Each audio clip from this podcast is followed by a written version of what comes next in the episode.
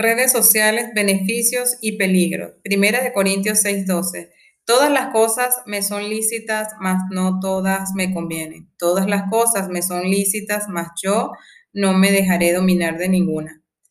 Eh, algunos hermanos en Corintios decían que todo le era permitido y al cometer pecado, ya Cristo al morir en la cruz le había perdonado sus pecados y que tenían total libertad para vivir como quisieran. Pero Pablo les contesta que el hecho que Cristo perdone los pecados no les da derecho a hacer lo que saben que está mal. El objetivo recibir una alerta del Espíritu Santo para corregir lo necesario sobre el uso que hacemos de las redes sociales, Internet y la tecnología en general. ¿Qué piensas del uso que haces del Internet y de las redes sociales? ¿Los consideras útil, productivo, excesivo? ¿Ya no podrías vivir sin ellos? ¿Te distraen mucho tiempo, incluso el que deberías dedicar a laborar o a estudiar? Parece que no existe sociedad sin Internet. Estar online, en línea, es el eje de la revolución digital y de la era de la información en que vivimos. El Internet es en nosotros a lo que fue el motor eléctrico en la era industrial.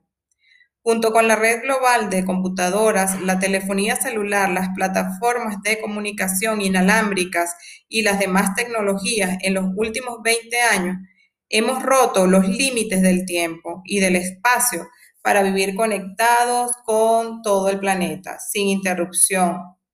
El cartero prácticamente ya desapareció.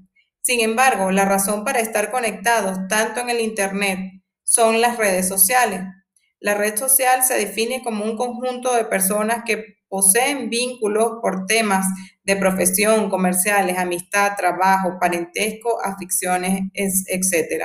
Las redes sociales como Facebook, Twitter, Instagram y otras nos permiten encontrar a personas que tienen cosas en común con nosotros y con las que podemos tener interacción.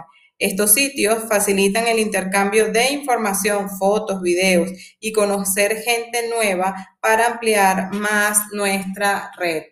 Beneficios de la, internet, de la Internet y las redes sociales. Las redes sociales nos acercan a familiares y amigos con los que podemos comunicarnos de forma permanente e ilimitada, reencontrarnos con seres queridos, amigos de la infancia o de la adolescencia, con antiguos compañeros de trabajo, saber incluso qué fue del exnovio o de la exnovia. En el área comercial y de negocios, podemos dar a conocer y posicionar nuestra marca, producto o servicio al perfil de personas que nos interesan, situación que puede cambiar nuestra economía vital en estos tiempos. Antes encargabas unos tenis al pariente que iba al otro lado. Hoy los pides por internet y te llegan a tu casa. En la educación tenemos acceso a la información sin límite de todos niveles y en todos los idiomas. Usando los buscadores encontramos enciclopedias, museos, literatura, música, sermones, prédicas, documentales, deportes, noticias, etc. Vía Google Earth podemos conocer las calles de las ciudades al detalle. Ahora es solo cuestión de saber buscar los contenidos que nos interesan. Y hablando de entretenimiento, nos ofrece todo tipo de diversión al instante. Para los hijos e hijas de Dios, los medios digitales son una herramienta evangelizadora, discipuladora, maravillosa. Podemos llevar el Evangelio al mundo entero ya que hay traductores disponibles.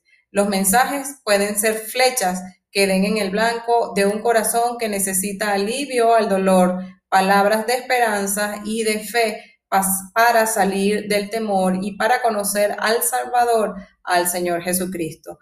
A través de los medios damos y recibimos consejos, oramos unos por los otros y hacemos el bien.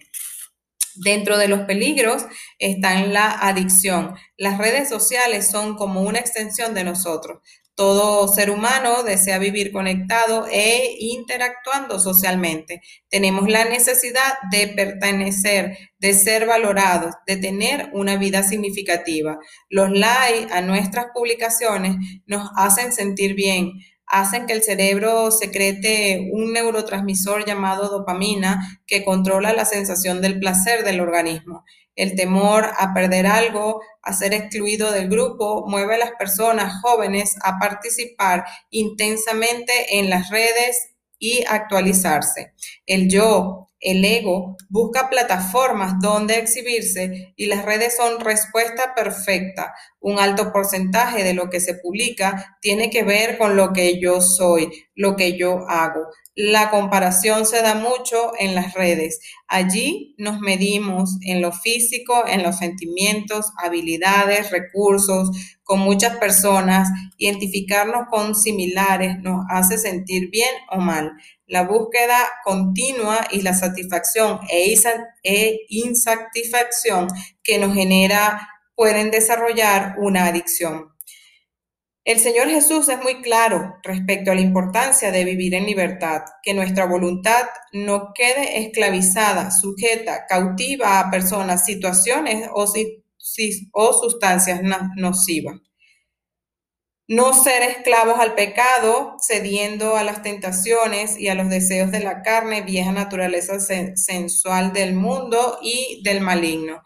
Gálatas 5.1, estad firmes pues en la libertad con la que Cristo nos hizo libre y no estéis otra vez sujetos al yugo de esclavitud. Influencias nocivas. Los medios nos bombardean con imágenes e información de una cultura atea y humanista. Los niños y los adolescentes son los más vulnerables a sus influencias. Como padres, sabemos que nuestros niños viven hoy el lenguaje de las televisiones inteligentes, las tablets, los celulares es su mundo, es su estilo de vida, su necesidad primaria, es contar con Internet. Nuestros hijos no conocieron el teléfono de disco ni la programación de las televisoras. Ellos ven todo on demand a la hora que quieran, por lo que les cuesta mucho diferir la gratificación. Para ellos, la disciplina más dura es quitarle el celular o los juegos de video. Claro que sin Internet no habría escuela en casa o un home office, ya que es parte de la canasta básica del hogar. El peligro de las voces que hablan moralmente a los niños y grandes sin siquiera desearlo o concientizarlo. Estas voces pueden ir adquiriendo derechos adoctrinarlos y generar creencias contrarias a Dios tal como la serpiente lo hizo con Eva, finalmente la convenció de probar el fruto del árbol del conocimiento del bien y del mal con las consabidas consecuencias. ¿A quiénes están viendo y escuchando tus hijos en los medios digitales? ¿Quiénes son sus influencers favoritos? A través de los ojos y los oídos del corazón nos exponemos a la luz de las tinieblas. Hay muchas fake news, noticias falsas. Lucas 11:34, lámpara del cuerpo es el ojo. Cuando tu ojo es bueno, también todo tu cuerpo está lleno de luz. Pero cuando tu ojo es maligno, también tu cuerpo está en tiniebla. Las redes dan acceso inmediato a mucha oscuridad. Adviértelo a tus hijos y cuídalos de no ver aquello de lo que muchos se avergonzarían si su familia se entera. Enséñalos a guardar los ojos del corazón y de la mente y sus demás sentidos. Las redes y el Internet son fuente de bien, pero también de tentación y de pecado.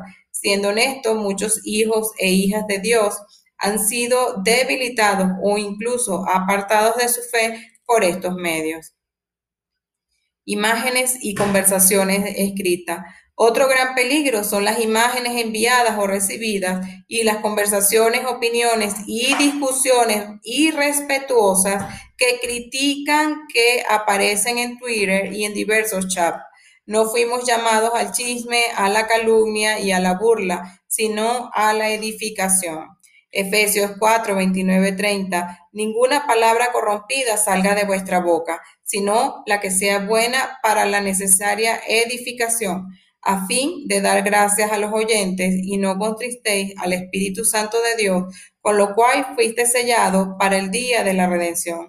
Santiago 3, 11 al 30, al 13. ¿Puede acaso brotar de una misma fuente agua dulce y agua salada? Hermanos míos, ¿acaso puede dar aceitunas una higuera o higo una vid? Pues tampoco una fuente de agua salada puede dar agua dulce. Muchas personas escriben algo que no dirían cara a cara. El lenguaje maldiciente contamina mucho el corazón y la mente. Advierte a tus hijos sobre el ciberbullying, acoso por estos medios. Tiempo excesivo invertido. ¿Tienes idea del tiempo que dedicas a las redes sociales? restándole tiempo a la convivencia con tu cónyuge e hijo, al tiempo laboral y al propio tiempo de descanso, hagamos un alto al desperdicio de tiempo mirando páginas de internet o perfiles en las redes. Dios nos pide trabajar y ser fructífico. revisemos prioridades. Como los medios digitales son extremadamente atractivos, nos invitan siempre a regresar o a quedarnos allí. Aún en vacaciones, el interés por postear o por subir las fotos limitan la interacción real con el paisaje y con la gente que nos rodea. Segunda de Timoteo 1.7, pues Dios no nos ha dado espíritu de temor y timidez, sino de poder, amor y autodisciplina. En este caso también dominio propio en otra versión. Algunas recomendaciones. Instruye a tu hijo en los caminos del Señor. Establece límites a tus hijos sobre los tiempos autorizados para el uso del celular, tablet, juegos de video fuera del horario escolar, distinto según sus edades. Explica que deben evitar ver violencia, sexo, que por desgracia abunda, para que decidan por convicción no hacerlo. Checa los ajustes de privacidad de tus equipos, infórmate y actívalo. Pregunta ¿Quién más ve lo que tus hijos ven? Ejemplo, juegos donde se conectan sus amigos o extraños en vivo. Conoce sus hábitos en línea, qué busca, qué juega, qué dibuja. En TikTok se encuentran muchos bailes o rutinas no adecuados. Mantén la computadora familiar en una zona central de la casa, a la vista de todos y no en un rincón que no se aíslen con el celular celulares abiertos sin contraseñas para monitorear fotografías y conversaciones que les mandan a tus hijos o hijas o ellos envían. Oremos al Padre para que nos ayude a examinarnos para administrar estas herramientas tecnológicas para nuestro bien y no para que nos esclavicen.